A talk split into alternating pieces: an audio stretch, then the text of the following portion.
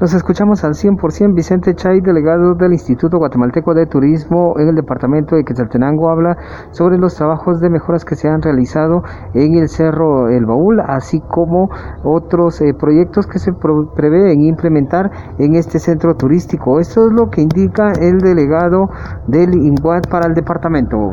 El proyecto ya se entregó, el, bueno, ya se entregó el proyecto de diseño y planificación el año pasado, en diciembre, a la municipalidad de Quetzaltenango.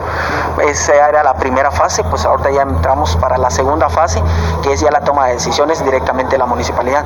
De ellos dependen, digamos, si el proyecto se lanza eh, de un solo o se, se hace por fases. Pero específicamente sí le, se le está dando mucho seguimiento al tema. De hecho, eso es un, un proyecto que ya se le planteó y ya que se, ya tiene conocimiento nuestro señor subdirector del INGUAT eh, para que se le dé seguimiento desde los altos mandos. ¿Qué eh, otros factores faltarían para poder pues, realizar las mejoras que se necesita el baúl? Pues ahorita ya se están haciendo mejoras. De hecho, ya se está cobrando la, la entrada para que haya, pues, para que se perciba desde ya un ingreso y que eso ayude a la, a la ejecución del proyecto.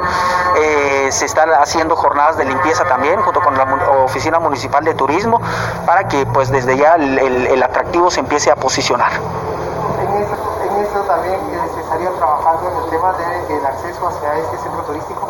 Exactamente, ya se hicieron algunas mejoras del, eh, desde hace dos años cuando vino la vuelta ciclística y pues ahorita pues eh, ya, dependería de la municipalidad si lo somete a sesión de consejo y, o si le da un presupuesto para el año 2020. Se prevé que para esta semana se pueda tener una reunión entre el delegado del Instituto Guatemalteco de Seguridad Social con personeros de la Oficina Municipal del Turismo, esto con el objetivo de acordar acciones para la llegada de la vuelta ciclística del Bicentenario al Cerro del Baúl en el mes de marzo. Regreso a cabina como nos escuchamos.